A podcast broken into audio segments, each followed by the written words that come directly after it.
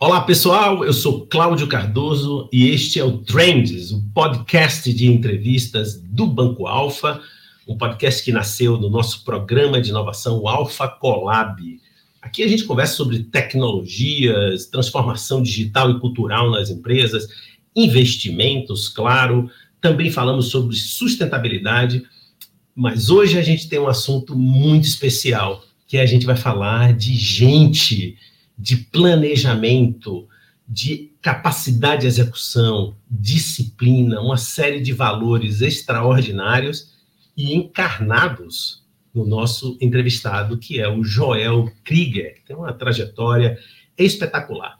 Dizer que ele é desportista e palestrante é muito pouco para essa trajetória. A gente vai ter essa oportunidade de conversar com o Joel ele é esposo, pai, avô, ele tem 69 anos, é engenheiro de formação. É o no, ele é, é, o nono brasileiro a escalar os sete cumes. Ele vai explicar aqui o que é isso, né? São os grandes picos do mundo, né? Montanhas. E o trigésimo primeiro brasileiro a escalar o Monte Everest. Olha só, um punhadinho de pessoas, né? Determinadas. E o brasileiro mais velho a fazê-lo. Joel é alpinista, triatleta e nadador. Ele é mestre em engenharia de produção e é curitibano, né? Empresário na área de comércio exterior. Ele se dedica de forma quase monástica a uma rotina rígida de treinos, sete dias por semana, conciliada com suas atividades profissionais, familiares, viagens e reuniões aí pelo mundo. Joel, que honra lhe receber aqui. Ah, é um prazer estar com você e espero poder atender toda essa expectativa que você criou a meu respeito. Muito obrigado. Obrigado. É, bom, eu quero dizer aqui de partida que sempre a gente tem aquela conversinha antes do, da nossa entrevista e, e, de fato, a sua trajetória é, é, inspiradora, encantadora e a gente pode começar por qualquer canto. Talvez começar por aí, né? Quer dizer, você me relatou que você nadou aos 18 anos, era um nadador, depois foi estudar é, no Rio, a sua esposa foi estudar no Rio também, vocês se casaram muito novos, 19 você, 17 ela, e levou anos aí dedicado à família, né? Somente lá aos 50 anos é que foi retomada essa ideia das atividades físicas e aventuras e realizações com trilhas, etc. Conta um pouco para gente aí como foi esse recomeço e como isso foi ressignificado na sua vida? É, em 2003, um amigo meu me convidou para fazer um trekking, que é uma caminhada ao campo base do Everest. Primeira coisa, eu era totalmente sedentário, precisava é, ganhar um pouco de forma física. E eu só sabia nadar naquela época. Então eu fui conversar com um técnico de natação conhecido e ele disse: Olha, pode ficar tranquilo, né, que se você nadar, treinar natação, você vai ter fôlego para fazer o trekking, porque caminhar é uma coisa natural e você precisa de capacidade aeróbica. Então nós treinamos, né, eu comecei a treinar em janeiro, nós fomos até o, o Peru fazer a trilha Inca para saber se você tem condições de atender a altitude, né? O corpo humano é uma máquina fantástica, mas 99% das pessoas se adaptam à altitude. E se o, o, raio do Olimpo cai na tua cabeça, você faz parte daquele 1% que não se adapta. Não tem jeito. Aí nós fizemos, se adaptamos. Em novembro nós fomos fazer a caminhada ao campo base. E aquilo é uma coisa emocionante e me deu vontade de continuar e planejar algumas coisas. Então, eu voltei para Curitiba, continuei treinando natação e fiz um projeto que era subir os sete cumes mais altos de cada continente e nadar o Canal da Mancha, que era o meu sonho de criança, porque quando eu era criança eu nadava, o Abílio Couto foi o primeiro brasileiro a atravessar o Canal da Mancha. Ele deixou essa história, foi muito falado, e isso começou a minha trajetória. É, basicamente, essa foi a, a virada de chave de passar de sedentário a um, uma pessoa que faz esporte sistematicamente. Agora, é, é engraçado porque eu acho que tem uma, digamos, uma plataforma pelo que eu compreendi, o pouco eu compreendi já da sua vida tão rica, é, é, a plataforma de ter de, de empresarial, né, que junta, claro, uma série de, de atributos né, de planejamento, compreensão dos problemas, identificação de, de processos, tudo isso, com esse, esse lado da saúde, da disciplina, do exercício físico, e ao mesmo tempo com esses desafios que são, digamos assim, é, drives para, para o seu direcionamento. Se passaram já 20 anos nessa aventura, desde 2003, e agora eu vou pegar um, um, um marco aqui mais recente, que é a sua terceira uh, tentativa, e, tentativa não é uma boa palavra, né, mas a sua terceira façanha de, de empreender o Canal da Mancha, e os seus planos aí para o próximo desafio. Conta para gente como é essa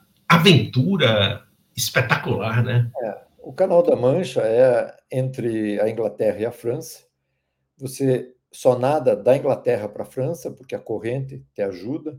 E se você nadar da França para a Inglaterra, tem poucos dias que você chega na Inglaterra, você é desviado e não consegue, porque a corrente é, é contra. Então, você precisa se preparar. Tá? Você precisa ter gordura corporal, que é coisa que você não tem. Eu tive que engordar 12 quilos para ganhar tá? uma certa proteção contra a, o frio. Você não pode usar roupa tá? E você tem que provar que você tem condições de fazer. Tá? Então, como era a minha terceira tentativa, eu já tinha feito o básico, já tinha todo o conhecimento né? E me preparei né, durante oito meses para fazer isso. Eu engordei aos poucos. Né? E, infelizmente, por problemas de. Né, você usa uma pasta, porque você não pode usar roupa de borracha. Você tem que usar uma pasta só para te proteger do frio. A pasta não funcionou exatamente como devia, e quando eu tinha feito 35 quilômetros, a decisão de tirar da água é do fiscal do barco. Né? Por quê? Porque há uns 35 anos, infelizmente, morreu uma pessoa que era, por coincidência, brasileira, e o pessoal dizia: Olha, não está bem, tem que sair, tem que sair. Ela dizia: Não, não vou sair. E quando tiraram ela da água, ela estava com uma hipotermia muito grave e foi levada de helicóptero, mas não se recuperou e veio a falecer. Como resultado disso, tem uma regra que é quem decide se você continua ou não é o fiscal do barco. E depois de 35 quilômetros, né, ele achou que eu não tinha mais condições e me tirou da água. Né? E você tem que respeitar a regra, porque você, quando começa, você admite que a responsabilidade é dele, e se acontecer alguma coisa com você, essa responsabilidade vai ser gravíssima para ele e as, todas as consequências. Então, ele me tirou da água e eu, apesar de frustrado, né, a gente sabe os erros que foram cometidos para tentar novamente. É, mas já, é, já é uma façanha, assim, meu Deus, é espetacular. É, é, Joel, então, só para só eu marcar isso para mim direitinho, quer dizer, melhor sair da Inglaterra para a França. Para a França, exato. Você sai de Dove, né? Sim. E, na verdade, você pega o barco e vai até Shakespeare Beach, que é a, a ponta da Inglaterra, né? tá. e nada até Calais ou a praia que você conseguir chegar, tá? porque tem uma corrente na frente da França. Desvia. Que desvia é. um pouquinho, por isso que, se você for em linha reta, é 33 quilômetros, mas normalmente você nada entre 35 e 40, dependendo da corrente.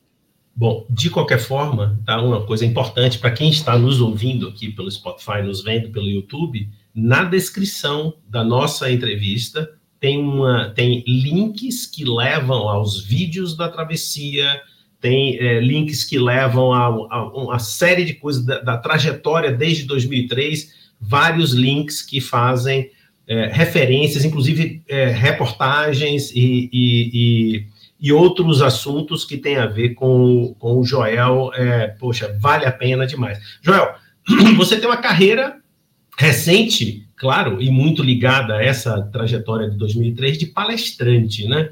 Como é essa, é, essa, essa trajetória? Quem é que lhe convida? o que é que você fala nas suas palestras? Conta para gente. Então, veja, eu, vamos dizer, quando eu subi o Everest, que foi aos 68 anos, é, eu tive meus 15 minutos de fama. Né? Eu fui aparecer na Rede Globo, etc. E eu escrevi um livro tá? contando a minha trajetória, que, na verdade, foi feito porque os meus netos, quando eram crianças, eles sofriam bullying na escola porque ninguém acreditava né? que o avô estava indo subir o Everest.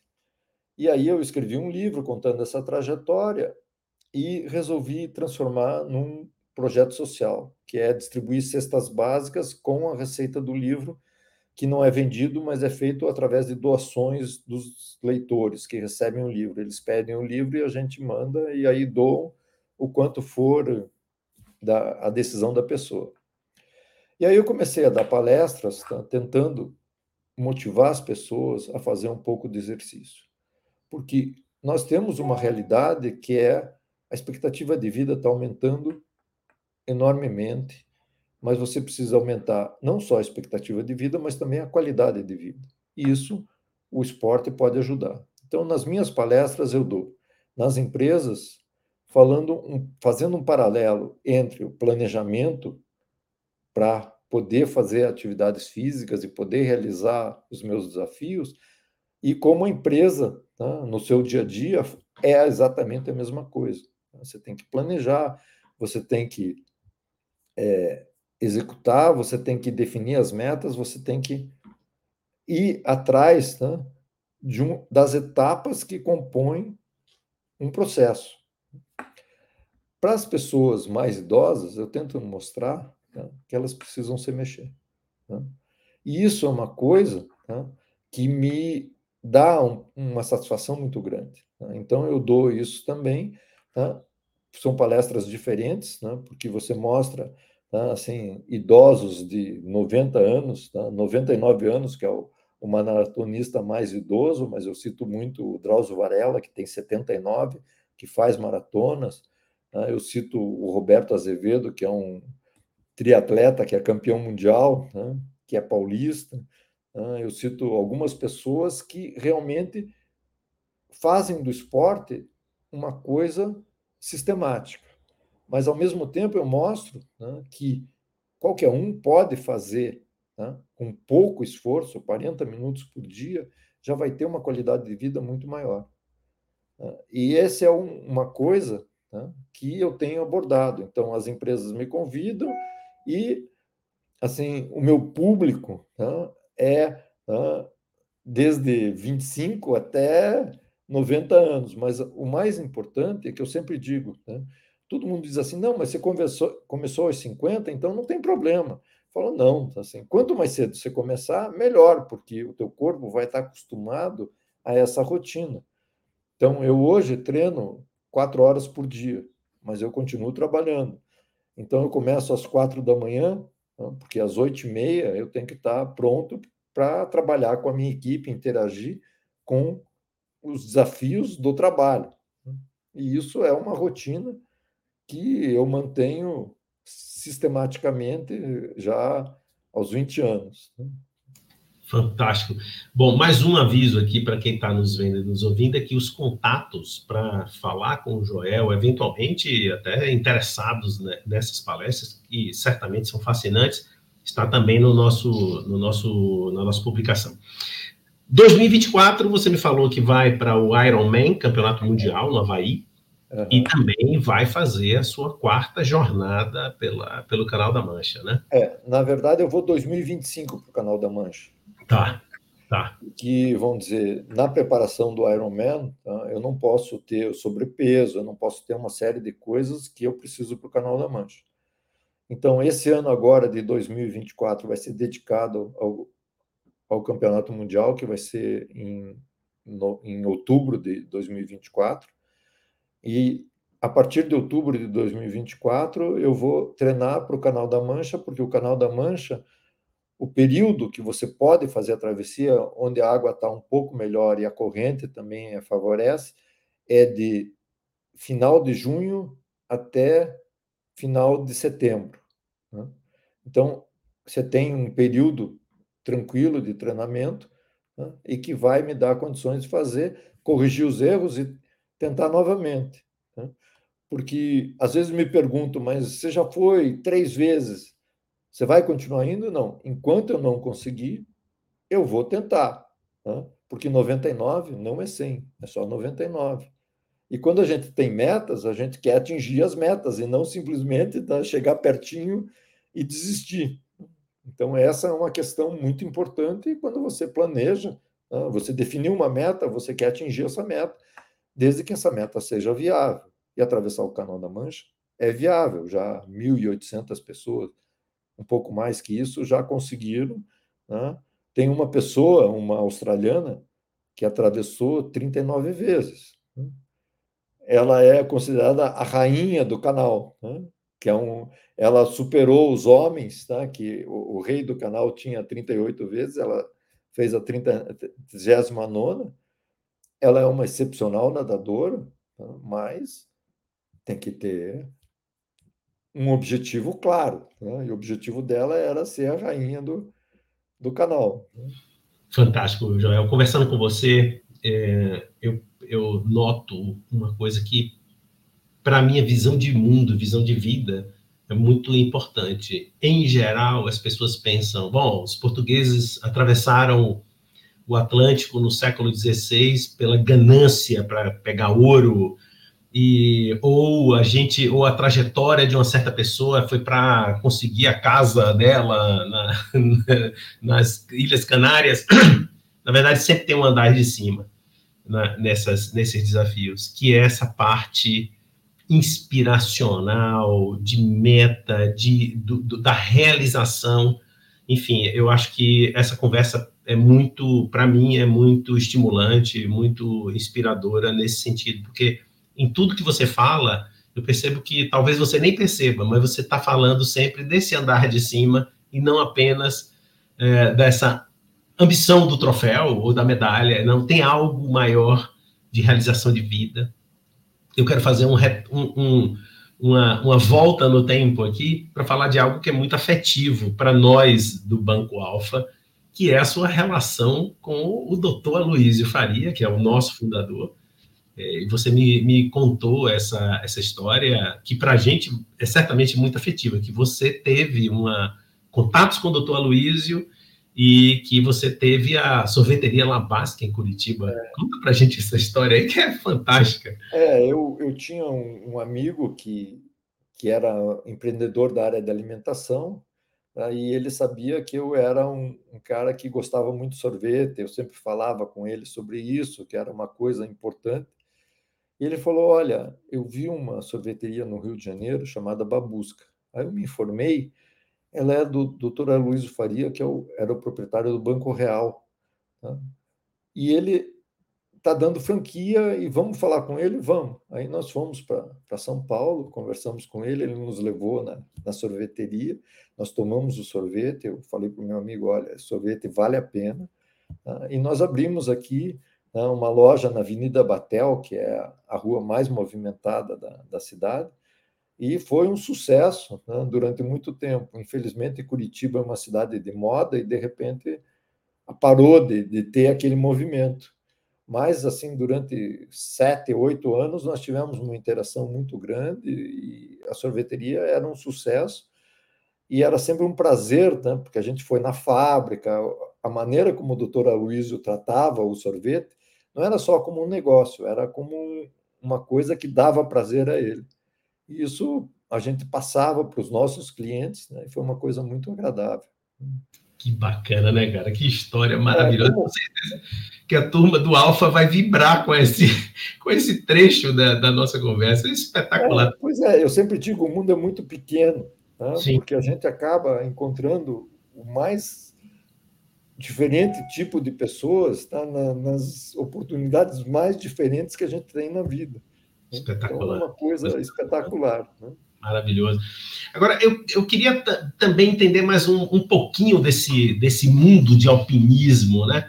Uhum. O que é, o que são de, de fato os sete cumes? Porque você disse assim, não, os sete cumes do, dos seus continentes. Dos sete não, continentes. não é assim, sete cumes do mundo, é sete cumes não, de cada continente? De cada continente. Então, ah. é assim, Tá? Começa no Polo Sul, né?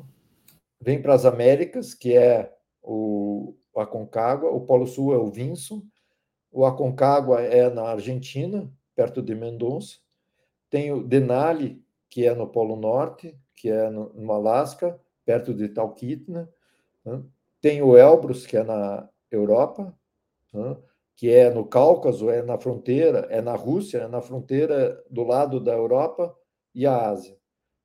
Depois tem o Everest, que é na, na Ásia, tem o Carstens, que é na Papua Nova Guiné, tem o Kilimanjaro, que é na África, né? e a sétima montanha, não, eu já falei as sete. Né? Então, o Everest é a parte mais difícil. Né?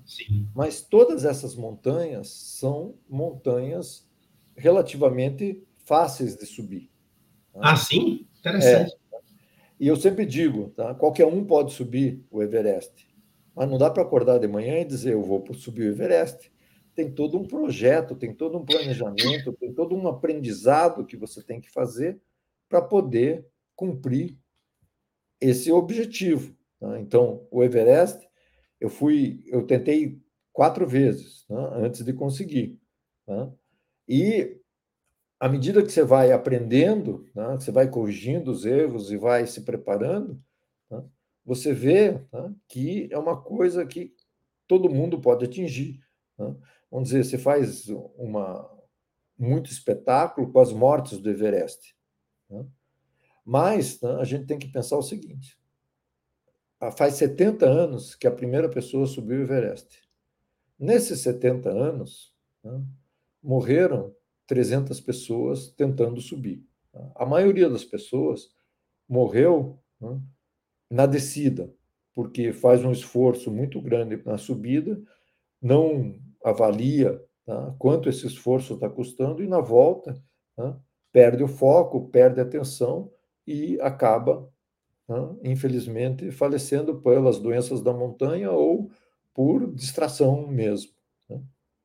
Então, eu sempre digo, subir é metade do caminho, né? porque você tem que descer. Né? E eu diz, digo isso sempre para minha família: eu vou, mas eu volto. Né? Se der um azar, né, eu posso atravessar a rua e ser atropelado. Né?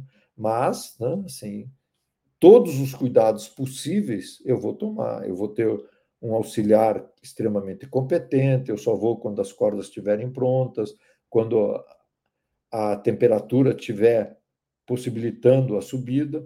Então, são todos esses cuidados que você tem que fazer em qualquer coisa que você faz na vida. Né? Não é só subir o Everest que você tem que ter cuidado, é tudo. Né? Andar no, no, tráfego de São Paulo, né? morre mais gente por ano em São Paulo, tá? talvez 10 vezes o que morre no, nos 70 anos do Everest, em acidentes de trânsito. Né? a maioria deles são causados, infelizmente, por imprudência. Então, esse tipo de coisa que a gente tem que ter em mente.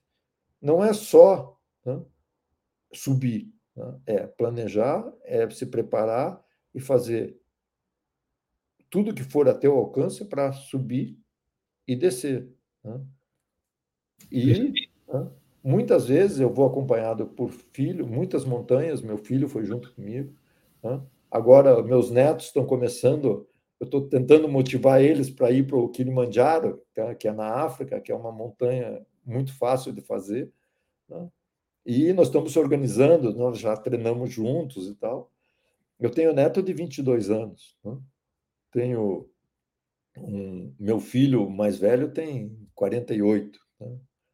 Então, eu já tenho assim a capacidade que me dá maior prazer é poder acompanhar eles. Né?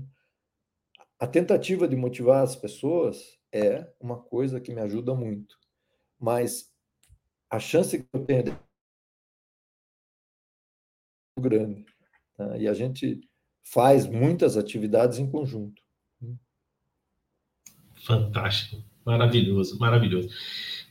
Estamos vivendo um mundo é em que a expectativa de vida aumentou, etc., envelhecimento da população, nasce menos gente, as famílias diminuíram, é um conjunto de fatores que está aumentando a proporção é, de forma significativa e relevante das pessoas com mais de 60 anos, mais velhas, e as pessoas vivem mais. Então, é um conjunto de coisas.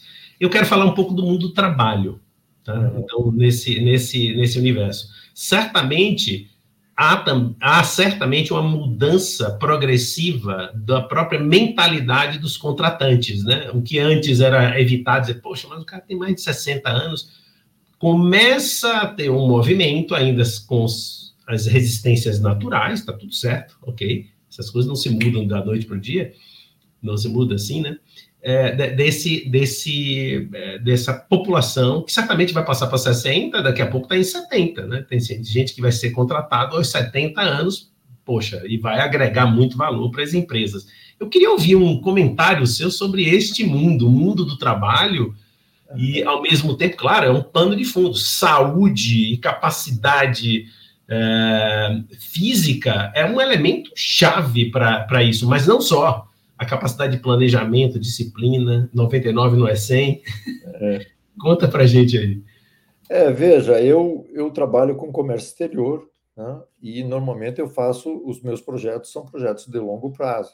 Né, não dá para importar coisas sem ter, definir o mercado, tem todo um planejamento, tem toda uma preparação, tem toda é, eu faço muitas importações da China, você tem que conhecer as fábricas, tem que saber se eles têm capacidade de produzir aquilo que você quer, na qualidade que você quer. Então, esses projetos, tá, eu já fui defrontado com a seguinte coisa: eu apresentei o projeto, a pessoa disse, mas tá, você tem 68 anos, você disse que vai subir o Everest, e aí? Eu falei, não, então, um projeto não pode depender de uma pessoa, isso é uma questão. Segundo, tá, eu tenho uma saúde muito boa e eu espero tá, que isso traga resultados, mas o projeto é um projeto, é treinar as pessoas e é fazer com que, independente da pessoa que lidera, ela tem que deixar tá, o planejamento e participação das pessoas. Então, a pessoa disse: Não, mas é um projeto de cinco anos, você acha que você vai estar aqui? Olha, eu pretendo, mas você pode eh, sofrer um acidente de automóvel e também não está aqui. Né? Então, a empresa vai continuar independente das pessoas.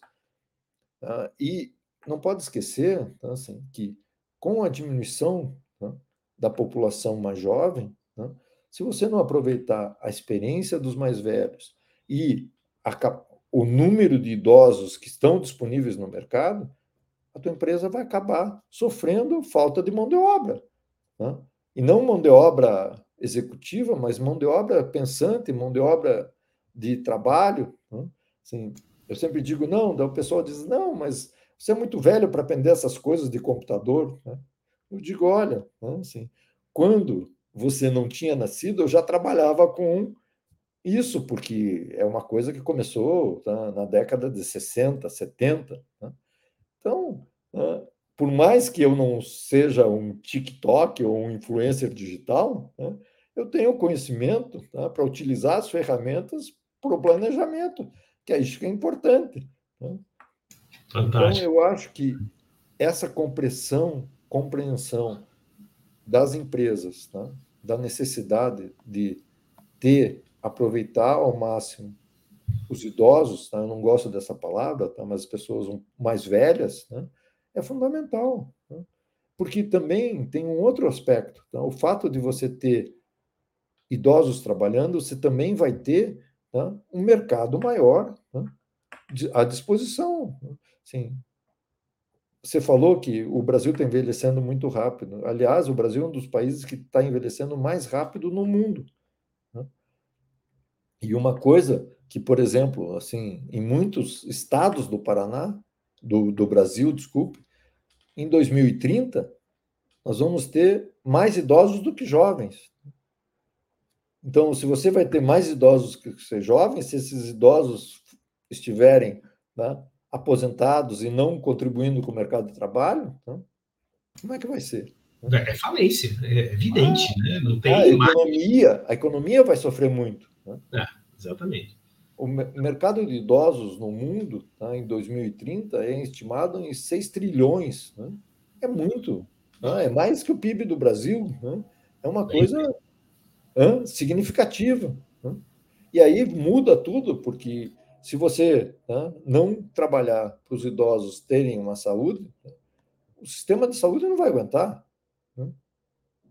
Isso, em todo lugar do mundo, esse é um problema significativo. Importantíssimo. Importantíssimo. Importantíssimo. É, parece que há uma indicação, eu vi em algum canto, não estou sendo preciso, mas ficou no, na minha memória, de que a população brasileira vai começar a declinar dentro de poucos anos. A população vai diminuir no Brasil, porque é. ou já está diminuindo, eu não tenho certeza desse Veja, então, eu, eu trabalhei no IBGE na, na década de 70, tá? então eu, eu, me interessa muito esses números.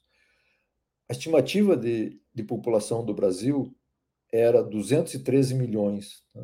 Quando o censo foi feito, apesar do atraso, só acharam 207 milhões. Né? Ou seja, 6 milhões já não nasceram. Né? Ou morreram muito cedo, mas a, a expectativa de vida tá, aumentou e a, e a, população diminuiu. Né?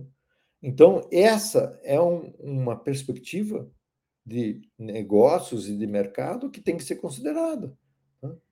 Porque uma outra pesquisa do IBGE diz que 75% dos idosos usam o SUS. Né? Se você não fizer um trabalho de prevenção e de saúde, daqui a em 2030, 2030 daqui a sete anos, né? o SUS não vai aguentar. Né? Eu, eu, eu, eu, digo uma coisa que, que é até é um pouco agressiva, tá? eu digo assim, o pessoal só se lembra tá? Da Previdência quando o déficit está aumentando. Né? E aí aumenta a idade, mas na verdade isso tem que ser um planejamento de longo prazo, porque a pessoa que se aposenta com 50 anos né, e vai viver mais 40 né, ou mais 30, né, ela já contribuiu menos do que ela vai utilizar. Né. Então, apesar de dizer não, é meu direito, é verdade, é um direito, mas você tem que trabalhar também, né, porque os teus filhos, os teus netos, né, assim, não vão poder usufruir esse tipo de coisa. Né? Então, tem que ensinar né? assim, planejamento financeiro, tem que mostrar para as pessoas, né? assim, sabe? Você vai viver mais, então você não adianta você, aos 70, começar a planejar tua, tuas finanças, você tem que começar a planejar aos 30. É como eu, eu digo muito na, nas minhas palestras, né? o pessoal diz, não, você começou aos 50, então tem tenho tempo. Não, assim, quanto mais cedo você começar, mais resultados você vai ter. Espetacular, Joel. Olha, conversar com você é uma, uma maravilha. É, assim, pra, além de ser uma honra para mim, sinceramente, lhe conhecer um pouco. É, assim, não, ainda não presencialmente, certamente tomaremos um bom café juntos ah, aqui com certeza, em, Paulo, tá? em Curitiba. Você mora em São Paulo? Desculpa. Eu, é, eu moro em São Paulo, onde está a nossa sede, né, aqui na Alameda Santos. Uhum. E é, portas abertas para você, uma verdadeira honra lhe receber, será certamente uma grande alegria encontrá-lo pessoalmente ah, aqui. Eu, eu volto e meia, estou em São Paulo, porque eu tenho é, dez netos, né? morando em São Paulo, né? Então, eu volto e meia, vou visitá-los, né? E vai ser um prazer. Né? Eu acho que isso é muito importante. Então, você manter o contato com os netos ajuda você também a se sentir mais jovem e mais útil também. Né? Fantástico, Joel. Olha, muito obrigado pelo, pelo seu tempo. É, a, a, nossa conversa certamente será ouvida e vista com muita atenção, graças à sua jornada, mas acho que até principalmente pela sua mensagem. Né? Assim, são mensagens muito oportunas são algumas são universais e atemporais, mas outras são muito oportunas para o momento que nós vivemos no mundo, né, os desafios do mundo. Joel, um grande abraço nosso aqui do nosso programa de inovação do Alfa, portas abertas, como já lhe falei, e parabéns pela sua trajetória. Muito obrigado. Espero tá, poder contribuir tá, um pouco. Tá? Eu sempre digo, tá, se eu conseguir influir, influenciar uma pessoa, eu já, já consegui muita coisa. Tá? E se essa pessoa multiplicar esse, essa influência, nós vamos ter uma trajetória né, de, do bem né, em relação à saúde. Chegamos ao final de mais um Collab Trends. Hoje eu tive a satisfação de conversar com o Joel Krieger, que é um desportista e um palestrante espetacular com uma trajetória de vida profissional muito inspiradora. Então você já sabe, continue nos nossos canais do Alfa e a gente se vê no próximo Trends. Até